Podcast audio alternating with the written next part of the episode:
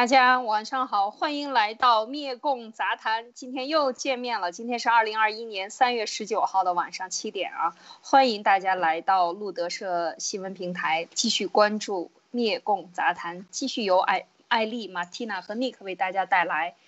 呃，今天的密工杂谈，今天继昨天讲到的这个问题呢，我们昨天跟大家讲到了啊，这个到底呃这个呃这个问题啊，我们讲到了你你这个刀子嘴豆腐心背后是什么样的一个情况？那今天呢，也继续的跟大家来继续解读国人害国人背后的这样的一种你死我活的一种思想，呃，就是零和博弈。那除了这种思想，还有其他的活法吗？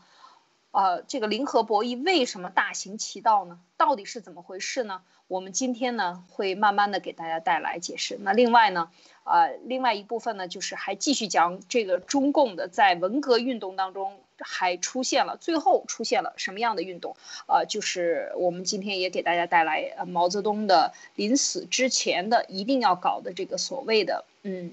批《水浒》的文呃文字狱的这个运动啊，文字狱的运动，那以及最后他在呃搞的两个斗人的运动，一个就是呃批呃呃批林批孔，嗯，就是为什么把林彪和孔夫子放在一起来批，啊，到底他要干什么？林彪当然是被毛泽东逼走的啊，这个有名的这个娘天要下雨娘要嫁人。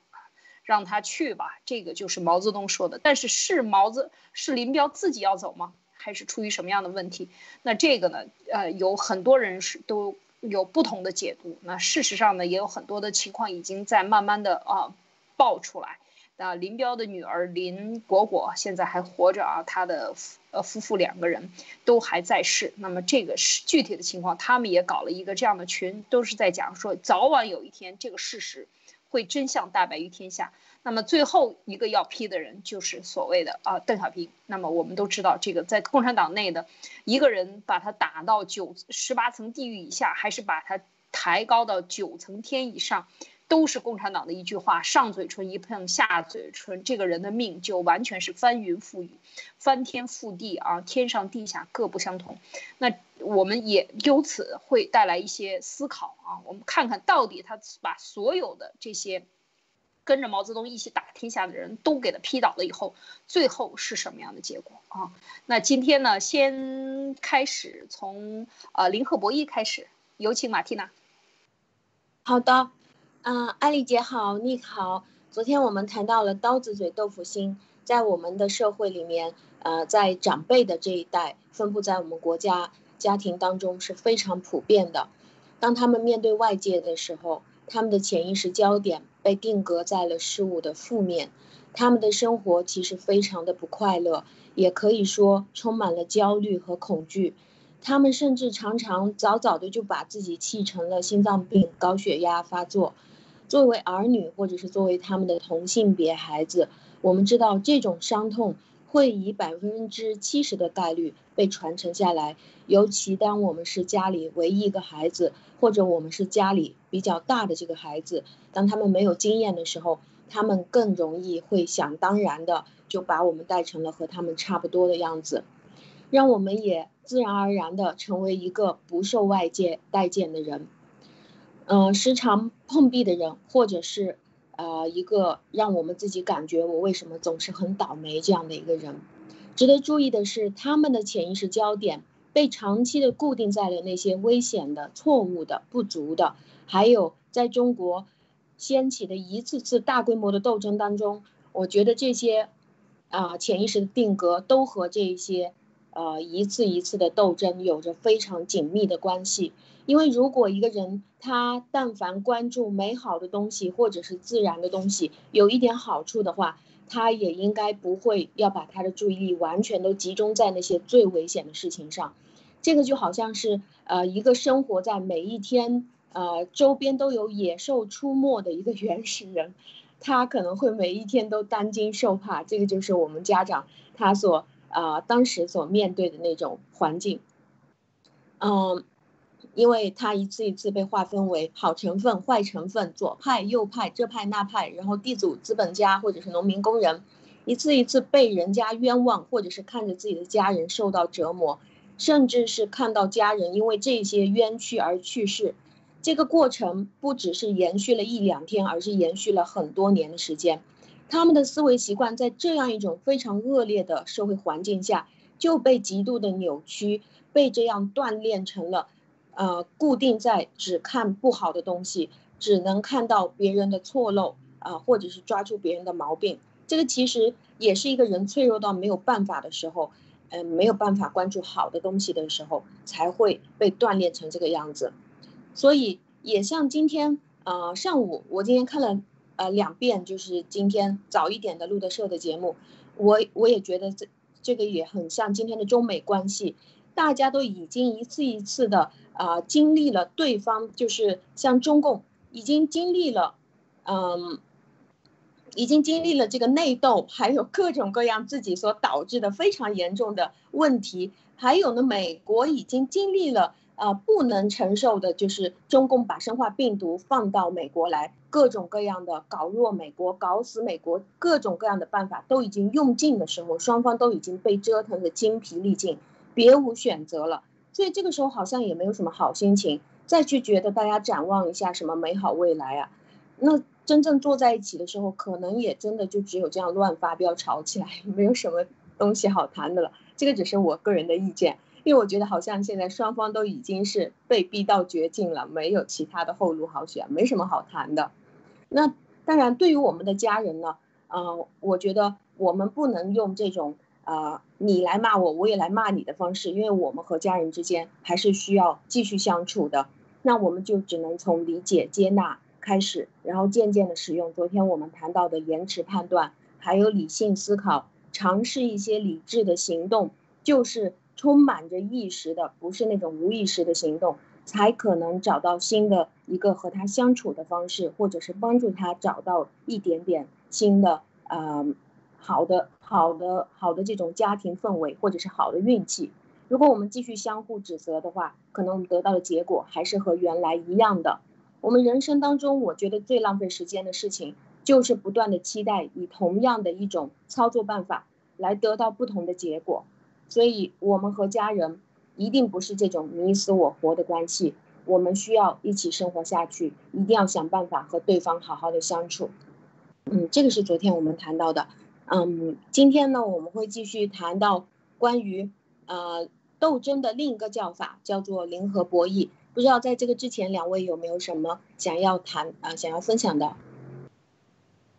呃，我有一点就是你刚才讲到的这个这两天非常热议的啊，全网热议的中美关系，就是在阿拉斯加的厕所外交这件事情上，呃，中方大家现在今天已经进入到了这个十九号啊，就是十八号，呃，已经过去，新闻上都爆出来了很多的视频，关于王毅和这个呃这个杨洁篪啊，杨娘娘所谓的喜羊羊，一直以来都是以蔫儿坏。啊，就是非常温和的这样一个态度，以以和谈大使的一个身份，钦差大臣，和谈大使，只要项目到他那里，这就是就会转危机为这个呃为机会啊，这样的一个人，居然也是呃听到就是说美国你没有资格怎么样怎么样，就是说整个的这样一个范呃为什么走到今天，其实一点不奇怪，就是中共一直都是。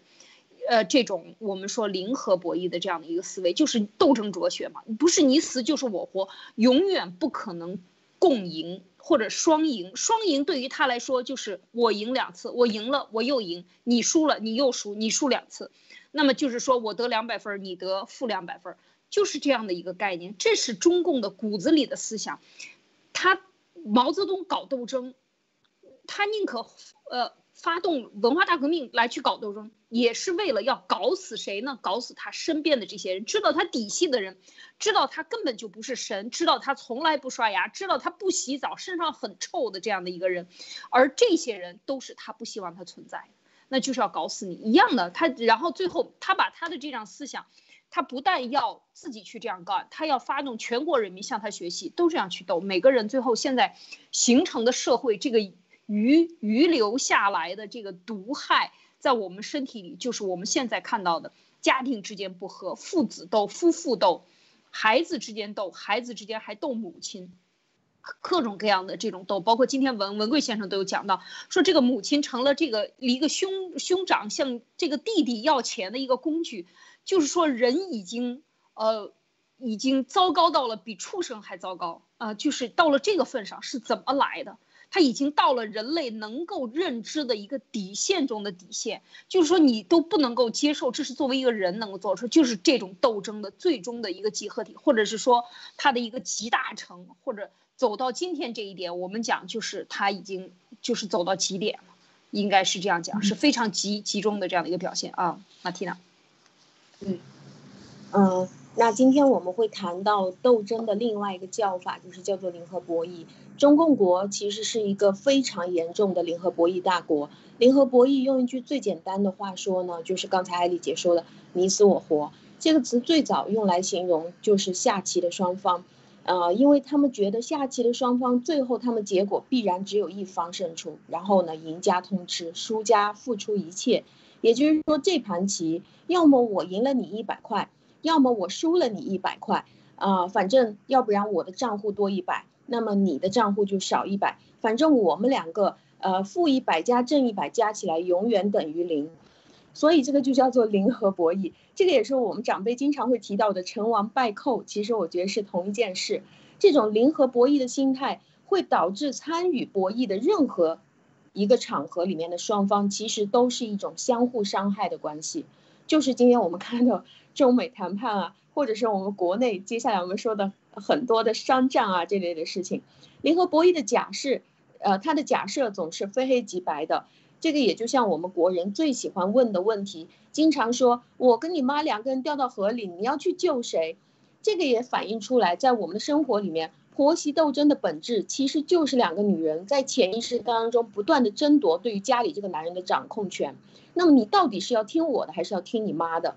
呃，其实这个假设的前提，就是说这个男人他是不可能拥有妈妈又拥有媳妇，就是两者不可兼得的。但是事实是这样吗？事实真的是你也可以拥有很好的妈妈，你也可以拥有你的老婆，并不是你两个人只能选择救一个，或者只能跟着一个人在一起的。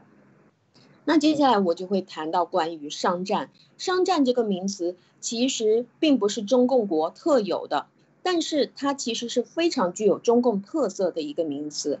当我们去考察，仔细的去考察欧美各个国家，在考察亚洲、东南亚各个国家，我们就会发现很多的国家都会出现“商战”这个词，但是也会发现这个词在中共国是使用或者是付诸实践的频率是最高的。对于“商战”这个词，也就是把商业活动定义成了零和博弈、你你死我活的这种模式。啊，我可以想到一本书，这个就是在中共。经常在外交关系当中就会推荐给其他国家的领导人，然后呢，中中共国的很多非常有名的企业家在那个时候就一度非常，呃，痴迷于这本书《三体》。这个是三本书，是一个小说，据呃据说还得了什么雨果奖啊，就是说非常牛逼的一本书。那这本书是一度在国内的高层和企业家当当中非常盛行。这个作者呢，他的脑洞。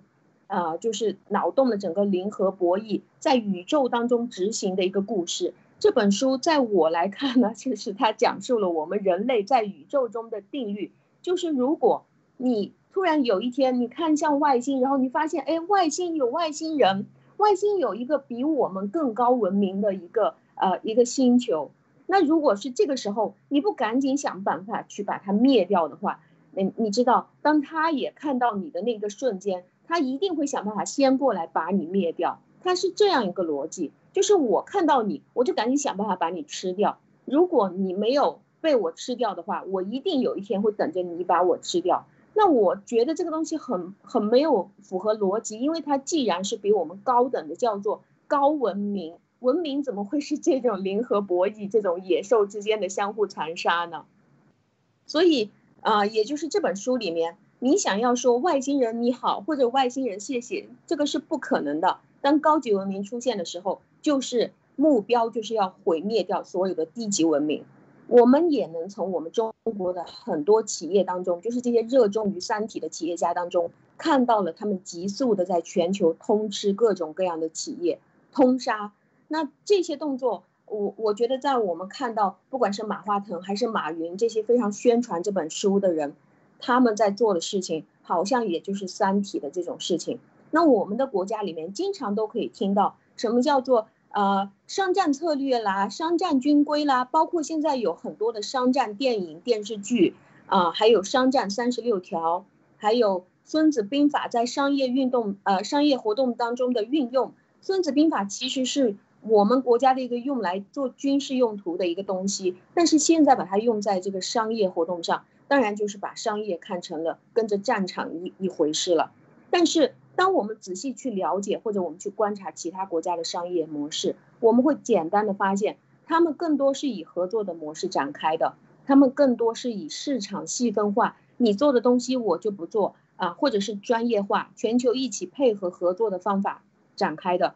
就像坐飞机的时候，我做的是飞机的发动机，你是专业做翅膀，然后他是做螺丝钉，你去设计芯片，这个商场并不是一场一场战役。但是这个也反映了我们国家现在的一个最大的现实。但这个所谓的零和博弈，一定不是我们中华传统文化当中的。传统文化当中没有商战这一说。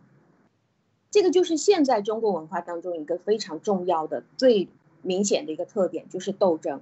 啊，把企业和企业看成斗争，啊，把企业和客户也看成一种斗争关系，把老板跟着员工看成斗争关系。把父母和孩子看成斗争关系，老公老婆也斗争。那其实我们在商业当中，我们是不能把我们的客户看成斗争的。就像 Nick 他也是非啊非常棒的一个销售啊做销售的销售总监。那当你去把你的客户看成矛盾斗争对象的时候，你和他之间的关系一定是一个互害的关系。那么这样就会导致像现在我们的市场上经常看到的假货层出，然后把这个价格抬的。猛高意思就是，呃，今天你进来，如果我没有宰成你这一刀的话，那么说我输了。然后我尽量的去作假，只要你没发现，你经常过来买的话，我就会赢了。还有，如果我们企业当中，我们企业员工和企业的老板或者整个企业之间看成一种矛盾对立关系的话，就会出现像现在我们中国这种非常明显的现象。我们中国人非常拼了命的去工作，可以不用下班，可以从早到晚都在做。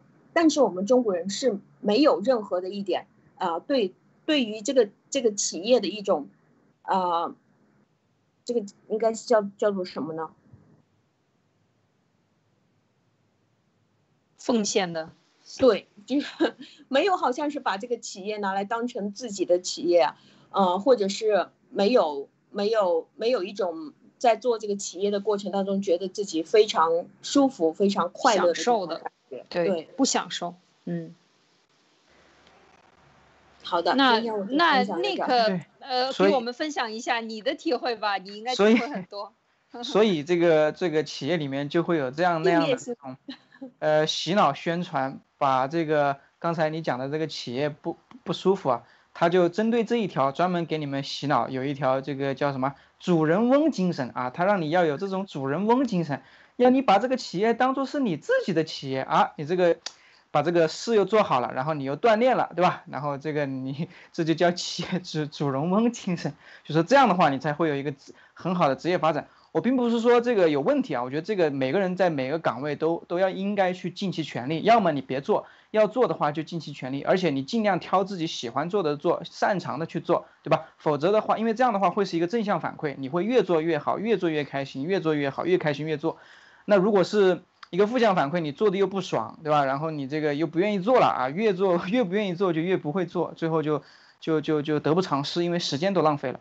所以刚才讲到这个，这个这个这个这个竞争哈，和其实就是一个竞争和一个合作的关系嘛。我我的理解啊，就是我举一个简单的例子，从一个案例开始讲嘛，就是说，呃，打个比方，在一条这个荒无人烟的高速公路边啊，就是一个。刚刚有了一个呃这个区域，就是大家可以停下来，呃休息的区域。那么这个时候就被人发现了商机，那么就在这儿开始卖起了冰淇淋。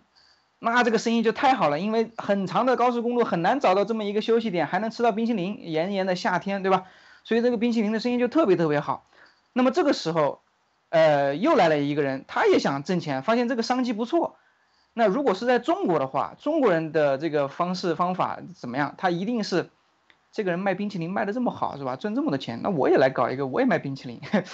所以这个就是就会有越来越多的人往这里面扎，然后就会越来越多的卖冰淇淋的，结果最后大家生意都不好了，因为平摊下来，每个人的收入都都大大的减小，对吧？因为最开始是一个处在一个人卖冰淇淋，就垄断所有的客户了，到最后就大家有有 N 个卖冰淇淋的。那么，呃，后来就是说，同样的案例如果发生在国外的话，你知道，那第二个人他来的想干干的是什么吗？他一定不是卖冰淇淋，他可能卖摊鸡蛋，对他可能卖的是蛋卷、蛋蛋饼，对吧？蛋卷饼。那么最后卖冰淇淋的也挣钱，卖蛋饼的也挣钱，因为有人饿了嘛，要喝点水，要吃点冰淇淋，再吃个吃个蛋饼。结果最后发现，哎。他把那个冰淇淋跟蛋卷合起来一卖，合起来卖，作为一个产品卖出去，挣得更多。因为这个时候就是我们非常著名的一个产品，叫蛋筒冰淇淋就出生了，就是这么来的。所以说，呃，可以从这个简单的例子可以看出来，呃，就是不同的思维，有不同的思路，就决定不同的出路。在就是我们国内的话，很多人就是一讲就是哎呀竞争竞争，但是我有一个很大的感受。呃，可能也是我自己呃在外企里面工作的一个原因，或者说到海外，其实没到海外之前就有这样的感受。与其谈竞争，不如谈合作，因为往往就是说，其实很多这样的案例，当然了，在这种中美大国关系之间，也不是说中美大国吧，就是说 CCP 跟整个世界之间的话，不可能，就是说谈一个良性的这个合法的一个合作，即使当下合作，他最后的目的是要搞死你，而且从背后搞死你，他用阴招。所以跟 CCP 没什么可谈的啊，这个是前提。但是在这种呃通常的这种环境，或者说中国的这种商业环境，或者说在这个呃海外人与人之间，很多时候你可以看到大家是相互帮助，这个真的是有所谓的双赢的。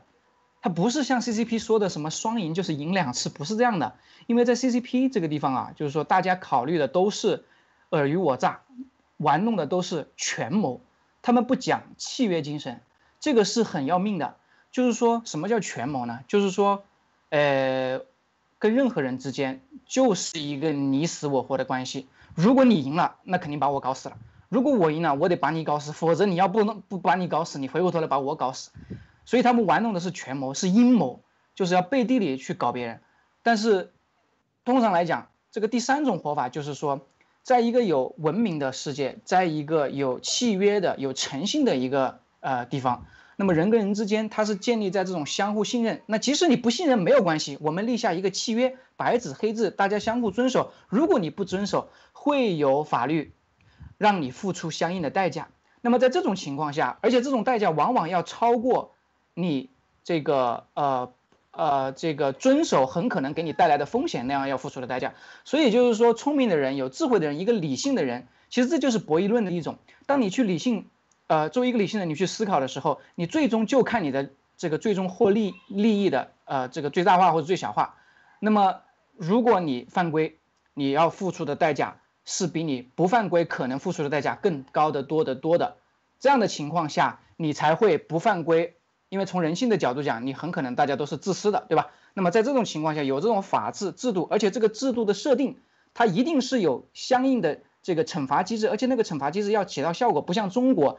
你做这个 A 股里面，你做一个假账，你你假了这个骗了几个亿，最后罚款顶格罚款六十万，这样的一种机制是无法起到惩罚作用的，是无法起到这种威慑震慑作用，因为你制度你的规则的目的就是要让你遵循规则，那么这样的设置是没有办法的。所以在国外你可以看到，我原来看过一个纪录片，美国的一家鸡蛋公司。如果他们检测啊，鸡蛋下了蛋之后，检测那个鸡蛋经过非常严格的程序，如果发现一颗鸡蛋里面有问题，结果被被人吃了，而且还导致那个人受到伤害的话，这个鸡蛋整个鸡场关门，这个就是惩罚机制。所以没有人敢去冒这个险，没有人敢有这个侥幸心理。但是在中国，你的这个犯规的这个惩罚的这种成本是非常非常低的，所以人人都会玩弄所谓的阴谋和权术。来以自己以以以让自己获得更大的利益，因为即使犯规了，他能付出的成本也是相对要小的小得多的。所以这就是为什么在同这样的环境下，在这样的机制下，在这样没有制度和法治监管和没有惩罚相应有效的惩罚机制下，人人都会用呃这种采取捷径的方式，或者说采取这种犯规的方式去让让自己获得更大的利益。这也就解释了为什么我们中国不断的会有这样那样的这种假冒伪劣产品，害人啊，害了人体身体的健康，包括食品、还有婴儿等等疫苗这些，很多这种造假的，因为他们的造假的成本太低，啊。呃，可能扯得有点远了。我讲的其实就是说，回过头来讲这个合作的关系，就是说，呃，在有一个契约和相应的这种惩罚机制和规规则的情况下，人人都可以有效的遵循这样的一个契约。那么在这种情况下，可以大大提高社会各界各个这个领域协作协同的这样的一个效率。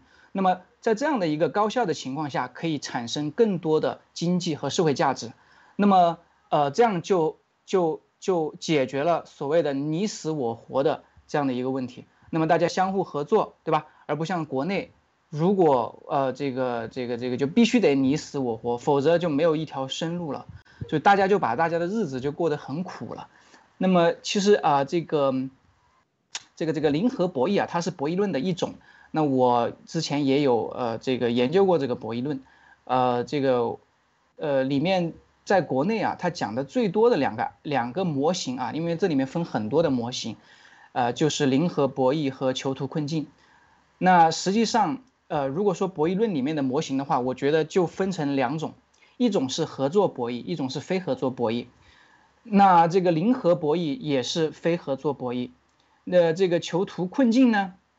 实际上，呃，我可以其实是有方法去解决这个囚徒困。囚徒困境的意思就是说，最后两个呃犯人在被警察分开审讯呃的时候，最终他们要互相检举对方，能获得自己最大利利益最大化，呃，否则的话就很可能自己被对方给检举。但是要解决这个问题的话，是是有一个就是有办法的，就办法就是说。两个人在入被抓到之前就可以达成一个协议，但是这里面就有一个问题，就是说，呃，因为他们都是囚啊犯人，他们都是这个嫌疑犯啊，他们都是坏人啊，很可能。那么在这种情况下，呃，他的这种呃道德啊水平啊什么的，是没办法得到保证的。所以即使达成一个契约的话，是没有办法保证他能遵循的。但是。在一个普通的一个正常社会里面，人与人之间的这种正常的交易经济关系，包括刚刚说的这什么商战啊，这种在社会，它完完全全是可以在契约的基础上去进行的，因为大家都是一个正常的、理智的和不是一个犯人，啊，不是一个坏人啊，对吧？但是在中国大陆上，你在中国大陆你可以看到，大家都把自己活成了一个啊非常精明啊，非常这个老谋深算呐，非常这个呃这个这个懂得算计啊。啊，非常懂得玩阴谋啊的这样的一个状态，所以这个就是我也想为什么就是说很多人他不愿意在国内生存，因为你在那个丛林般的国度，你的求生、你的生存技能必须得非常非常高，因为那个确实是一个 hard 模式，所以不是那么容易的。所以我想很多人为什么也是要离开这个 CCP 这块土地啊？呀，先分享这么多啊，有点内容有点多。你好，马老师好。嗯，好，我想谈一谈刚刚啊，刚刚 Nick 谈到的这个关于企业，呃，就是企业和企业或者企业和员工啊，或者企业和消费者之间双赢关系是如何建立？嗯，我的感觉呢，就是说，当企业和员工他们是双赢的时候，呃，因为这个企业是需要这个部门的，每一个部门里面也是需要这个岗位的员工，所以才招聘的。如果是整个企业里面大家都遵循这个企业统一制定的一个守则的话，而然后呢，每一个员工都在这个企业里面发挥自己的才能，每一个员工所创造出来的才能和这个价值加到一起，其实就成为了这个企业的价值。所以企业里面的员工和企业整个企业来说，它是一个共生的，本来就是一个双赢的关系。那企业在对外的时候，它和消费者也是一个双赢的关系，就是当企业做的事情呢。其实应该是要发现现在的人群当中的需求，然后企业去搜集社会资源，还有生产的资源，来满足这个他们已经发现的需求。一个企业能够满足的需求越大，也就是说越多的人愿意去购买它最终生产出来的这个产品的话，那这个企业就会越赚钱。如果说一个企业亏损越大，就说明这个企业对市场的需求是判断不准确的，所以它的浪费的社会成本也就越大。这个在国内经常就是这个样子的，生产很多东西出来就浪费掉了，这个其实是在浪费整个社会的，呃，原料成成本。这个也就是说，呃。企业和外面的消费者，它其实也是一个共赢的关系，双赢的关系。我有需求，你满足我的需求，你满足的越多啊，那么越多的人过来找你买，你就满足的越多。企业和企业之间也不是只有这种相互照抄的办法，它也不是只有恶性价格战这样一种方法可以在做这个企业竞争的。因为你还可以寻找到更多的渠道去满足社会需求，给客户更多的选择。这个就像 Nick 刚刚谈到的，一条街上原来整条街只有卖冰淇淋的，从只有一家到后来啊，人家简简单单照抄你，然后跟你打恶性价格战，是吗？那么也有另外一种方法，就是在企业和企业大家合合作的过程当中，这里可以变成一条小吃街，这里有卖冰粉的，有卖蛋卷的，还有冰淇淋的，还有蛋卷冰淇淋的。这样，消费者来到这里的时候，他的选择就更加丰富了。这里的商家也不会都死于恶性价格战，因为他们只有同一种商品。好的，谢谢艾丽姐。嗯，是啊，就是这个，确实是，就是生存和存下去。我们看到啊，举一个简单的例子，想刚才讲到这里的时候，我就想起来，我们一直在谈的这个，在美国上市第一个下市的这个瑞幸咖啡，二零一四年。它才成立，二零一四年才成立，然后马上就准备着这个扩大，非常快的这个迅速的资本扩大。咱们国内最喜欢讲的做大做强，是吧？做快，更高、更快、更大、更强，还从来不想要把它做精细。那么好了，以快速的把它做大，然后在美国上市。然后，二零二零年就已经下市，然后就马上面临着这个现这个商店的卖咖啡的这个店一家一家关，然后呢现金流可能不够的问题。那么当它不够的时候，那投资者会不会撤？那肯定撤，都已经从股市上撤了，谁来接这个盘？所以我们看到一上一下，眼看着起高楼，眼看着楼塌了，就是六年的时间。而我们看，在世界上存在着上百年，甚至在日本很多这种工匠公司啊，存在上千年的都有。那它能够存活长，就是因为他有这个对自己要做的这件事情的一个敬畏心。我尊重我所做的事情，所以我别人才尊重我。所以这个客户呢，真的不简简单的是竞争。所以我有的时候老觉得，中国人的这个着急和这种你死我活。就是感觉是一种漠视心理，感觉这个世界活到头了，大家就这么干下去，你搞死我，我搞死你。我有的时候在和亲戚朋友中聊天，他们去收账很难收，特别是做这个园林啊，做装修盖房子很难很难收，在国内的。就听他们聊天，然后这边跟那边打架，来去都是你死我死的意思。说你不弄我就弄死你，说你我弄死你还没弄死我，我先弄死你。大家都是这样的一个。在电话里吵架都能吵，吵得我心听到这个话就是心惊肉跳，哇！我说现在人电话都这这样打吗？我真的非常的惊讶，就是很多年以前了，十几年前就已经是这样，就是这个环境非常的恶劣，所以怎么可能有一个企业？大家每天我在海外接触很多建筑企业，特别是像江苏的建筑企业，是这沿沿海的广东啊、浙江啊，很多上海。那这些企业有，只要是但凡私人企业来，基本上第一次来问询我，比如说我给人介绍一下，也是朋友，是吧？这个情况是什么样？人家来了解了解当地的情况，不同的国家，那总是会问到一个问题：如果他比如说接到一个工程，说如果我想逃跑，干到最后，如果我干不下去了，没收到钱，我想撤退逃跑，这个事儿好办不好办？总是会遇到这样的问题，这就是什么？这就是一上来就没安好心。说白了，一上来就是我就是来赚你的钱的，能不能干好？我只能赚钱，不能承担责任。这是大部分的私营企业主的在海外做事的一个心态，那就是就是抢劫心态嘛。就是我打我这个这个贼，就我捞一票赶紧走，捞着了算我捞着了，没捞着让人剁了一个小指头，那算是我倒霉。就是这样的一种心态，大部分人我觉得非常非常的震惊。为什么？我觉得这个人心的变坏和现在这个这就是末日的这个价值观，整个社会的价值观的坍塌。他没有一个好的价值观了，怎么可能按好的一个规范？这个规范也会被他利用来找漏洞。他就会明目张胆的问你，哎，你给我找个律师，我要问问这个律师，我如果干到一半的时候，我怎么逃跑最快？我是不是少注册点资金？我还是怎么弄钱？怎么捣鼓捣鼓？我就是最后干到最后就这样。所以在海外，我接触到的很多很多的业主，就是说一听说中国公司来了，说哎呀，那你得给我压多少钱，我们再谈合同。你就是这样的一个东西，完全的信用的坍塌。是吗？这个系统的坍塌来自于哪里？就是这些心态和刚才讲的零和博弈。我就是要搞死你，我就得赢了。呃，我要是没赢，我就是被你搞死。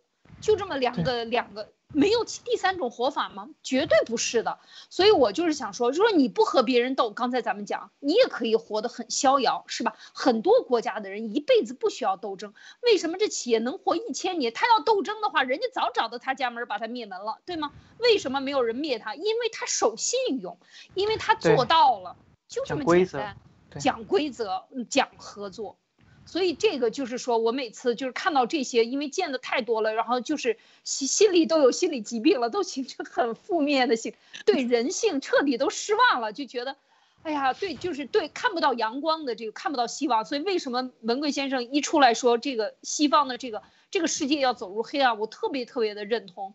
我觉得这就是这样的，每一个人心你带的，千万不要小看你的这个心念发出来的这个力量。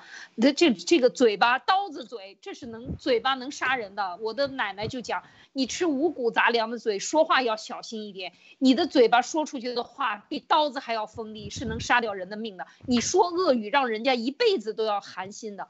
是一样的道理，是吗？那你作为这种博弈的时候，你的初心就是要搞死别人。那你想一想，那这个社会中出现的所有的土地盐碱化、什么毒奶粉、毒疫苗，你搞死我，我只要种的这个水果里边都那么大，你看都看到那么多现象，可是看到菜市场的水果都鲜鲜灵灵的，全是打了农药的，然后不吃自己家卖的。然后自己自留一块地吃自己种的，那农民都已经被搞成这样，这个世界还有什么？这个怎么办呢？所以我觉得就是说，一定要放弃这个斗争的想法，就是可以活得很逍遥的啊！我看到很多的这样的小企业在海外，看到这样的小商店，这些拐角里最有名的这些小品牌，有人排着长队吃到下午两三点就关店的这样的这个。饭店很多的，一做就是一百年、五十年、八十年，家里三代人可以做八十年，知道吗？就就他就做这么多。我今天这一家人，我也顶多雇个帮手，菜就是要自己做，天天自己一辈子就干这一个，所以才能够五湖四海来人来这儿到你这儿排队吃你这一口。为什么？就是你的信用和用心，良心所吃不到，只有这儿有。对，是啊，Nick，你说说。是的，我我我这个其实就是，呃，这个信用啊，我觉得信用的这个价值，其实在一个人的身上体现的淋漓尽致，就是我们的文贵先生，他是一个讲信用的人，而他的信用在任何地方，在全世界任何地方，他可以直接变现的，实际上，所以一个这么有信用的人，他把信用做到了极致，而且他是以自己的生命在向大家诠释什么叫信用，即使 VOG 出现这样的事情，他可以用他自己的这个自己掏钱把这个问题解决。你想想，他是多么珍视他的这个信用。当一个人可以把自己的信用端得这么这么高的时候，你觉得这个世界上还有什么人不愿意跟他们跟他去合作吗？你觉得他呃，这个世界上还有什么人不会被他去吸引吗？所以你可以看到，我们有成千上万的战友去追随文贵先生。对吧？当然，除了他的这个信用，还有很多其他方面的问，呃，这个这个这个内容都都有啊。这个这个就不多说了。然后另外就是说，其实刚才那个艾丽姐讲的这个要钱的这个事情，我是深有体会的。我跟你讲啊，我跟你讲一个故事。我在现，其实我后来才知道啊，在中国大陆，跟这个海外是没有，海外是没有这个什么叫承兑汇票的。在中国有承兑汇票。承兑汇票是什么呢？就是说，呃，你跟跟，比如说我是这个卖卖了卖东西卖给这个客户啊，那个客户本应该给我付钱的，但是呢，他拿不出钱来，所以他让他的银行给我开了一张承兑汇票，就是说这个是承诺会给你付钱的一张票据，就是说他现在没有钱，但到某个时刻他会银行会会把这笔钱打给我们的这个银行，就这么回事。就当时这个我去为了要这一笔付款，已经拖了很长时间了，我记得是很清楚，一百八十万人民币，已经拖了很长时间了。结果我跑去要，人家采购那边都已经啊，因为他的流程是采购写好申请，就是确定这个是要给他付款的，因为我这边用了他的货。而且他这边服务什么都很好，对吧？这个是我们优先，是我们重点的供应商，我们一定要优先付款。好，好不容易采购的已经把这个流程都走完了，到了财务那边，那个财务那是个女的，还扭扭捏捏，还在那里说三道四的，我当时就很不爽，因为我们当时为了这一笔钱，其实已经追了很久很久了，对吧？而且这个东西你也用了，对吧？我们也交货这么长时间了，对吧？这个质量也这么好，顶级的嘛，全球排名前三的嘛。啊，那你现在你你我我外企我能跟你拖这么长时间，现在你采购都要付款了，你还在这扭扭捏捏的，可能是真的，就是那个时候他们公司的这个经济状况特别困难，所以说到最后他付的也是一个承兑，所以当时因为这些事情闹得很不愉快，我还跟人吵了一架，对方还是个女生，所以这个只是管中窥豹，但是什么意思呢？整个这个国内的这种经济啊，就是我在国内的那几年前几年。都是这样的一个状态，当企业付不出款，很多都很很这个常见的付不出款，他优先欠的都是国内的企业，都是然后再是欠外资企业啊，这个这个这个都是这样的。那我们属于是还算比较优质的，就是说，因为他们不是不是嗯都会优先付我们的款嘛，对吧？但是即使这样，你都会付发现这么这么多的问题。后来有一次，我们公司的那个老总说了一句话，说我们不能以后不能再接受承兑汇票了。啊，人家问他为什么，那说要是他的那个银行倒闭了怎么办？当时啊，当时我们是大家是没有办法接受。你说这国内中国银行这个建设银行怎么可能倒闭啊？除非这个国家不在了，你才能倒闭嘛。但是现在想想，人家这个做财务的这个老总，他的思维他是他是他是对的。他是个香港人，他是个香港人，他在美国工作了呃一呃十几年吧，然后然后再在国内。他的这个说法，后来我我想想是绝对有道理的。谁能保证银行不会倒？现在已经看到银行在倒了，谁能保证这个这个国家就一定会那个啥呢？对不对？那现在这个这个不是国家，是这个政权的邪恶的政权，马上就要挂了，是不是？所以人家说的很对，但是这侧面反映出来一个什么问题呢？你可以，所以文贵先生之前不也讲嘛，这个国内这个票据这个坏账的这个问题，其实在我的工作中是亲身经历，我是亲身经历者，因为看到太多的付不出款，然后就是用这种承兑汇票，其实就是一张票据，根本就不是钱，就是银行在上面签个字，后面盖个章啊，对对对。就盖个章，然后公司盖个财务章，然后从 A 公司付给 B 公司，B 公司又拿它付给 C 公司，C 公司在背后背书盖个章，又付给 D 公司。你想想，在社会上，在整个经济流通环节，它是靠一张票据在流通啊！我的天，这是一个非常恐怖的事情。我后来想想，所以你说中国的经济一旦某一个地方出现垮塌，这种连锁反应导致最终的一个多米诺骨牌的一个整体的坍塌，我觉得是非常非常。呃，这个可能的，这个可能性是非常大的。嗯，好的，谢谢。马蒂娜。嗯，是的，我我也才知道这个承兑汇票这个，嗯，就是我想接刚才的那个话题，就说很多国内的大老板其实并不是这个市场需要他出现变成大老板，而是他自己需要变成一个大老板，他自己需要有一堆的企业。呃，一一大堆的员工来让他呼风唤雨，然后他需要能够卖出去一大堆的产品，然后每天都在赚钱，赚很多很多的钱，这个全是他自己的需要。那当这个是他自己的需要的时候，他就出去偷，出去骗，出去抢，出去去拿别人的技术。这个其实就是中国原来有一个后发优势嘛，就你刚刚打开国门，别人都已经什么都有了，你就不用去前面的那些实验的成本，什么都不用了。直接就去照搬过来就行了，你一下子就有和别人一样的产品了。但是你从零到一百的这些东西，你彻底是完全没有的。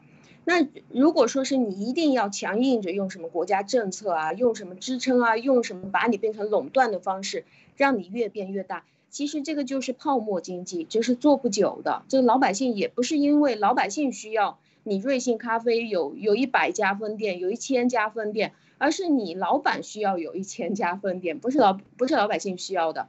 所以，如果是真的社会需要你的产品，你的产品就不断的有人过来排队的话，你可以选择一步一步扩大，这个也是可以做的长久的。当然，你也可以像那些开小店的人一样，你可以自由的选择要不要做大。你可以选择我就不要做大，我干嘛要把我变成十家分店啊，或者是一百家分店？我没有这个兴趣，我就是每一天够了，差不多了就行了。下午我还要出去钓鱼呢，出去玩其他的东西。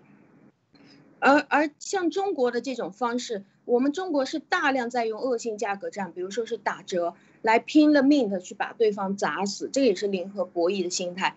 但是这个打折其实打过来的客户并不是需要你的产品，而是他需要在你这里占便宜而已。一旦你不打折，他又不来了，所以这个彻底都是一个泡沫。呃，我能再多说一句吗？其实说到这个价格战啊，价格战。不管是国内的价格战和国外的价格战，实际上你要知道，任何产品或者这种带产品的服务，它的材料成本是很难往下压的。它压的更多的是什么呢？一个是提高你的这个生产效率，另外一个就是压低你的人工成本。所以实际上，价格战的本质就是对中国劳动力的一种压榨。这就是为什么中国老百姓活得很辛苦。因为我们所有的老百姓，我们的这种工薪阶层，都在被压榨，我们创造的价值和我们得到的回报是完全不成正比的。这就是为什么这个街边的小店，它几乎你可以看到二在国内啊，二十四小时都在营业。我的天，否则不营业的话，它没办法生存。但是在国外，很难看到这样的，星期六、星期天很多门面他是要关门的。他是要休息的，他也是有家人的，要陪伴的，是不是？人家也要养小孩的，对吧？也有老人的。那这个这种，当在新加坡可能稍微还欠点啊。那在在欧美的话，这是太明显了。我想我们的欧美的这战友应该都是亲身经历哈。所以其实价格战它的本质，尤其是在结合呃前几年就过去，呃就是贸易经济那那十年黄金时期的时候。那是最那是最明显的，就是对这种劳动力的压榨，为了出口挣外汇，是非常非常这个恐怖的对劳动力的这种压榨。所以中国人老百姓有人权吗？没有人权，种族大屠杀和这个反人类反人权，在我们中国的日常生活中就体现的淋漓尽致了，对吧？好，谢谢。嗯没错，我在这个补充一点，就是说这个这我接触到的中国企业有几个大的问题。出国的时候我看到，就是一定是你死我活，而且我的钱你不能动，我要挣的钱，我想怎么花，我一定要做假账，所以就形成了一个特别大的特点，就是我看到国内的这种，啊，当然不是说最高层，像瑞幸这种什么这个这几个大盗国贼家族啊，他们出去买买买。呃，这种做法是很少见的。他们等于是拿钱，因为从国国人身上已经薅够了足够多的钱啊，然后呢，把它去变成家族企业，然后把它这个一遍一遍的洗，这是另外一种情况。普通的一个企业，我曾经接触过的一个一个国内的前五大的这个轮胎企业，在海外有一次，我就是和他的这个财务老总呢曾经沟通过，就是还有很多建筑型企业在世界各地的。谈跟各地当地的这种建筑企业谈合作，或者谈合资是非常难的。为什么？就是不能合作，合作不了。我就一直在找这个问题：为什么中国人不能和别人合作？文化差异，这个世界都有。日本人怎么就能做呢？美国人就能做，英国人就能做。英国人和美国没问题，日本人和美国人也没有问题。为什么中国人和别人就不不能有就有很大的问题？当然，这个美国企业我接触的少，主要是中东、东南亚的企业我接触的多。那基本上没有谈成的，呃，然后呢，就是谈到最后，如果合作的，一定是以失败告终。为什么？就是说，我觉得他内心里藏着一个非常深的，就刚才讲的斗争，就他合作不了，他不能共进共退，你赢我也赢，这个钱我要跟你一起来分，我就觉得你拿多了。如果我干的多，我就觉得总是会有个这样或者那样的矛盾，非常难。然后他看到这个形势不对，我就不入资了。该进的时候我就。放弃我的承，就是我答应好的该做的承诺，股东之间的承诺就很难放弃。还有一家这个我讲的这个轮胎企业，就是曾经和美国的非常大的一个轮胎企业，呃，在纽约的，然后他们合资了，合资了，呃，上市，然后又退市，然后又。呃离婚，所谓的拆开，他就给我讲了整个这个过程，我就看到的是什么文化差异。所谓的打着文化差异，背后就是中国人这个斗争和控制欲，以及不能够允许别人，就是当别人要求你遵守规矩的时候，他认为你这个规矩是笨的。你不能及时得利的，你不能换取利益更大化的，你不能杀死别人的。而这样的这样的一个经营理念，恰恰和世界上很多这种父子企业、家族性企业，你合不到一起去，绝对经营不到一起去。所以这是我看到的这个另外一个问题延伸出来的啊，马蒂娜。嗯，是的。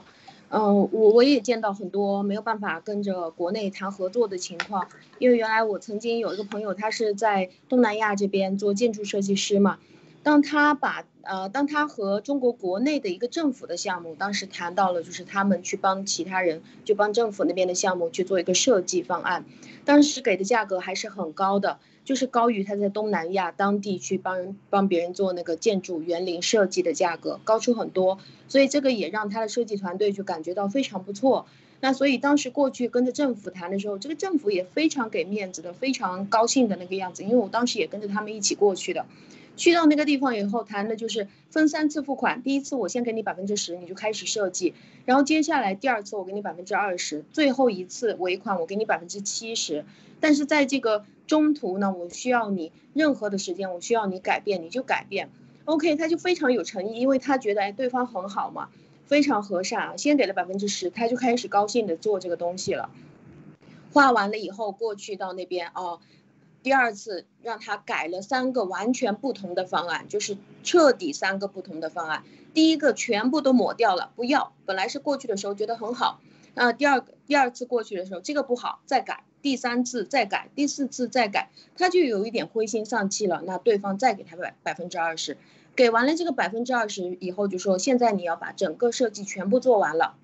那接下来你做完这一次，我们就给你最后的百分之七十。OK，他就回来很认真的做，做完了这个东西再回去的时候，对方说对不起，你这个东西完全不符合我要的东西，再见，不要了。但对方已经把他整个设计稿全部拿走了。就把这个设计稿接接下来，当这个地方彻底盖成的时候，我们过去看就是他的设计稿，但只给了他百分之三十的钱，就是这样骗。对，这个是非常多这样的这个各种骗术。我们以后有机会还要再继续谈。我们我很多，我非常佩服国内的这些搞大项目的大项目经理，他们的有有有一些人这种斗争的力，这个很厉害，能够在各种呃这个复杂的关系中能够让自己赢，然后把别人全部搞输，然后全身而退，然后就逃跑掉。就是这样的事情，我见过很多，所以我觉得这个斗争这件事情，这这个思想，这个信念，呃，是真的摧毁人类的，是摧毁人类的。他自己不知，也不是短短的能发生。当大量的这样的数据同时的大概率的在一个地方上演的时候，就是人间的悲剧或者人间的地狱。好，我们这个话题呢，就跟大家分享到这些，有一些沉重，但是呢，这个确实是。呃，也给希望能够给大家带来一些啊反思啊这个问题，我就是讲到国人害国人啊，这是一个大的话题，我们以后有机会还会再继续讲。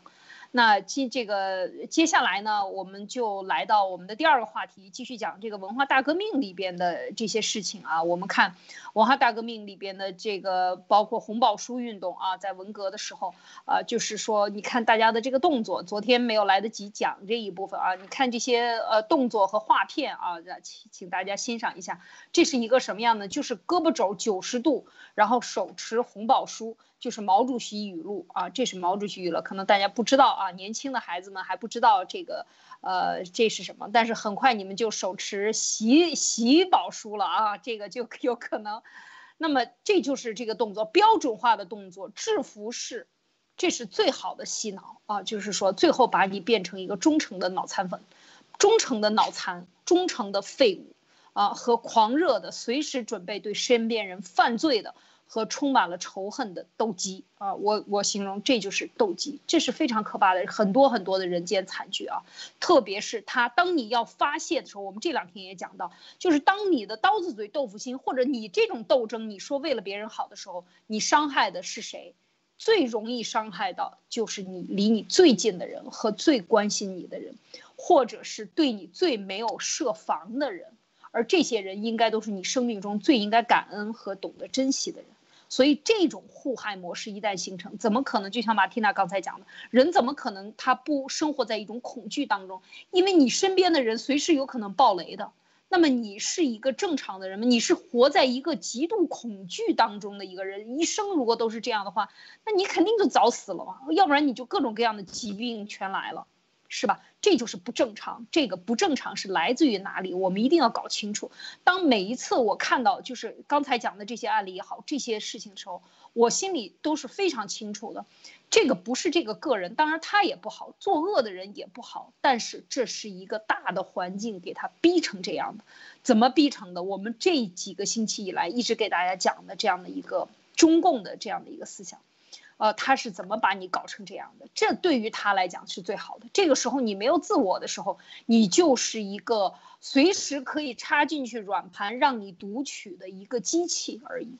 啊，让你读什么你读什么，你就完了，你就丧失了你最重要的功能，就是自我思考的能力啊，就是你的脖子以上的这一部分，鼻子以上的这一部分是你的人最重要的这一部分，千万不要把这个阵地交给任何人来看管，你一定要自己看管好，一定要自己把把握自己的思想，呃，就是说，那么回到这个今天讲的这个呃水浒，呃，我昨天讲了吗？应该没有讲。就是说，这个文字狱运动啊，我想讲一下这个文字狱运动和最后的批判的几个人。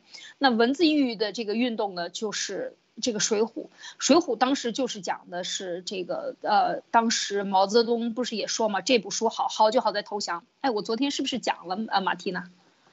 没有，没讲是吗？啊啊，因为这个准备内容是昨天准备的，所以 有点糊涂了。那个呃，他这个里边讲到的这一个就是一次一次的开展文字狱运动，这是我给他的评价，就是让任何人企图借古讽今，都要告诉他们别想造反。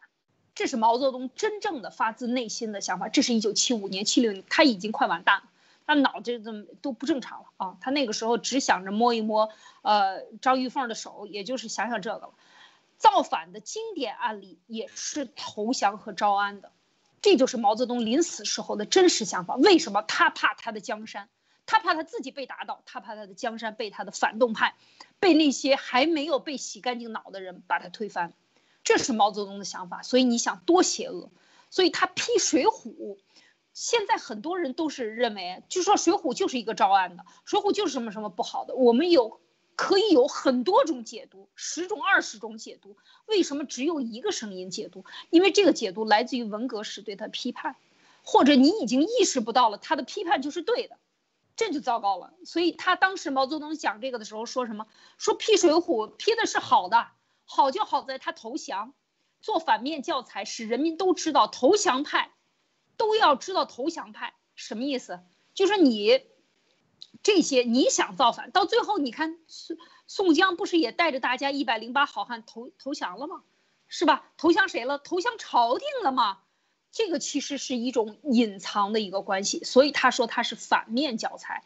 什么反面教材？就是说你我打压你，比如说马蒂娜，我已经把你打的半死了，然后呢我走了，走之前我说我告诉你啊。你可别想着来追我，你想着来追我，我在你家里安了八百个摄像头，或者安了一百个摄像头，我随时盯着你。我告诉你，你到时候你一有这个想法，你就会不得好死，你就吓死了。他是一样的，他是一样的道理。他在跟人讲，不能借古讽今。我们借了多少古？海瑞罢官是吧？这都是非常多的。批了多少？还批了孔夫子。我们现在的人。我我必须要说，这是我自己个人观点。很多人对儒家思想的批判，以及彻底对儒家思想的看不清楚，是因为真正解读的，或者我们都没有活在古代的真正的儒家的这个生活。我们看到民国时，俩人一见面还打个签儿呢，是吗？父亲和母孩孩子见母亲还要早上去请安，晚上睡早上一起床第一件事，《红楼梦》里边是吧？那是清朝，要去给老太太请安去。这是一个人伦的东西，这个儒家它是对人的行为是有规范、是有好处的，而且不管它是内法外儒也好，是什么也好，内道呃外儒也好，它这个它维持了一个社会的基本文明状态，它有很多非常优秀的地方，这是我们以后有机会啊，我们有机会再慢慢去解读，这是另外一个层面的事情。我们就说它能够拿它来批，为什么？就是把所有的好的东西，所有的能够，比如说讲三国，他也批，是吧？为什么要批这些？因为这些人都是典型的仗义疏财。疏财仗义，然后劫富济贫，然后仗义去起义的人，他要把这些人最后要按倒在地，啊，这是这么的一个想法，这是《水浒》的一个批判啊，我就是讲到这儿，然后呢，就是呃，最后的就是他批林批孔。我们知道林彪他当时是这个九这个九一三事件是吧？这个九一三事件以后呢，呃，他就逃跑了。这个林彪的事件其实他是现在看回来是有很大的作用力。当时是周恩来和毛泽东都是知道的，啊，他逃跑之前都是知道，而且把他逼到他本来是要去广州是吧？他最后为什么飞到外蒙了？是因为他的飞行员给他飞到外蒙了。飞行员听谁的？听周恩来的，不听林彪的。所以就这么简单，我最后把你逼走，让你死在荒郊野外，让你飞机耗油而尽而死，然后我再说啊，这个天要下雨，娘要嫁人，随他去吧。好像是林彪要造反，事实上是他把林彪要造反。林彪为什么有反心？这个大家都知道，你这么一个老头子，糟老头子，天天不刷牙，这都都迷迷糊糊的了，你就该退位就退位，该死就死，让这个新的要上来，是吧？他不能这样做，所以这是都是很正常的一个东西。但是这个批林批孔，批林整风先搞这个，然后就是批孔。为什么要把这个呃孔一块批呢？要把孔夫子一块批呢？说他是老二，因为他是家排行老二嘛。所以很多我小的时候还看到过很多书，前面都是要孔老二，孔老二要批，然后说林彪是一个反革命分子，什么什么什么。我小时候看过很多书，他的这个扉页上都是都是这个文革的语言。那么他为什么要搁到一起批？我就是想很长时间，说为什么老是过去讲批林批孔？因为孔夫子，因为毛泽东认为自己是法家的，就是商鞅无数。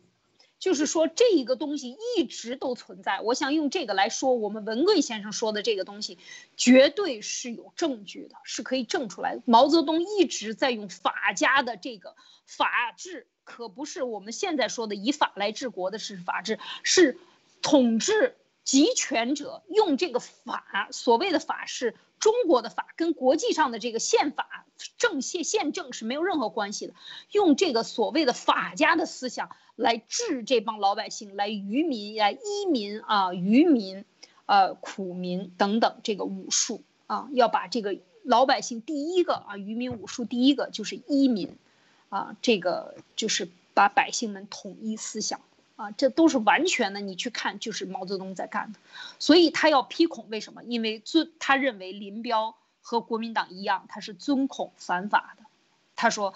他就是说，他说法家才是向前进的，儒家是该开倒车的。他为什么这个？因为他打破了所有的社会的规范，而儒家是真正的，是管人。孔夫子当时他是管人的这一个，他讲的说我不，我子不语子不语怪怪力乱神嘛，就是不讲这些神鬼天上的事儿和地下的事儿和。跟人没关系的事儿不归我管，我不谈这件事情。我是孔夫子，是真正的先知先觉的人啊，先知先觉的人。他的书里面，如果大家真正的去读，他这很多很多他留下的言论，呃，你仔细的去读，我是认真的读过的啊。就是说，它里边有很多是预言和先知的东西在里边，但是。他是对人的这个行为，他主要他他整理了多少本书？《春秋》他整理的，《诗经》他整理的，他整理了很多的东西。他认为在他那个时候，这个这个道已经到了末期，他也是向老子去学道的，所以他不是那么简单的这样的一个我们现在认为儒家怎么样怎么样，每些往往这些人。随口就去评判的人，没有一个敬畏心的人，不懂得尊重我们过去的，我们从哪里来的？我们不也从那个地方来？我们去骂他祖先的时候，我们也在骂我们自己。所以，我们就是很多时候真的是要去思考，然后再去批判。这个批判绝对不是共产党说的，先把它踩在地上，踩烂了。再把它拿起来，再整理整理，看哪些地方没有被踩烂，太硬了，真的是烂不掉的，再拿来去继承。这是这是共产党的说法啊，这绝对是不对的。我们真的应该潜下心来，把共产党的这些这些所有的斗争哲学和东西，把它扔到一边去，然后静下心来看一看我们到底是谁，我们怎么样恢复我们的历史。这是我对这个问题的这个一一点点想法啊啊，马蒂娜啊，Nick。或者马蒂娜，你们有什么在这个问题上要说的？嗯，好的，就是在刚刚看到文化大革命那个红红宝书胳膊肘九十度的时候，提到了现在有喜宝书，好像我已经看到出来很多喜宝书了，不知道是不是那个小本本儿？呃，前两天听我妈妈还讲到，就说当时呃当时小孩嘛没有钱。但是如果你去坐公交车的时候，你能够背那个毛主席的语录的话，你就可以一直坐公交车。然后他当时就背了半天，就可以背三段嘛。所以每一次背三段以后，他就要下车，然后再换下面的一个车。他当时根本就完全不懂那个内容到底是什么。但是每一个人都需要背。然后在家里面，如果是被打的时候，呃，那个家长也是会就坐坐在那边，就就是。呃，当时当时有一个姨婆嘛，来到家里面就说啊，这个小孩太太不懂事了，调皮出去玩，然后，然后呢就要打他们，然后这个姨婆就坐在那边，就一边念毛主席语录，一边叫舅舅去打他，用鸡毛掸，他记得也是非常清楚，就是所有这些痛苦的时光都是伴随着这个毛主席语录，呃，然后。当时的人好像都是大环境逼出来的，可能是杀死自己的父母，或者是去举报自己的最亲切的人，只是因为你生气了，或者只是因为你要得到周边人群的掌声，或者只是为了去随个主流而已。但这个事情一定会让自己后悔终生的。现在可能又要到这个时段去了。然后当刚刚听到艾丽姐谈到关于历史的那些问题的时候，呃，我我研究的历史并不多。但是我所看到的很多朝代，呃，我感觉这个中国的历史，它就是一直都沉浸在不断不断的反复循环当中，因为它一直都没有脱离那个封建独裁制，一直都是一直到今天都还是封建独裁制的感觉，所以就是一次一次的夺取政权。然后不停的集权，不停的抢夺前面的人的财物啊，把前面的人东西都收空，然后强权管理的到末期，强权管理到最后压得大家受不了，走投无路了，又把它推翻了，然后又来一次，一直到现在都是这个样子。所以毛主席他可能是就毛泽东啊，毛泽东他非常受不了，大家不愿意让大家去了解历史。就因为真真的中国历史是是有这样的功能的，你只要看历史，你就知道今天接下来可能会发生什么，它还是一个模式。嗯，没错，这个就是呃这个斗争的问题呢。我们看一看历史，看一看就在眼前的历史，就可以看到未来是什么样的。所以我在想，我最近这些天也在想。就是说，为什么我那个时候这么讨厌学当代史？原来这些共产党写的这些所谓的政治课里边的这些东西都是编的假话，实在是让人看不下去啊！确实像尼克是有先天的这个屏障，还挺好的。我那个时候就一直看不进去，我觉得我看远这个远古史啊、上古史啊、这个清代、明代、二十四史什么都可以看，但是就是看不了，能看到民国史就结束了，看到共产党的当代史根本就看不了。觉得这个简直就是什么也看不懂，我很长一段时间是很什么也看不懂，我觉得完全是一团乱糟啊！现在想一想，把它整理整理，确实它就是一团乱糟啊，是非常清晰的一团糟糕的历史，就是整人史和吃人史。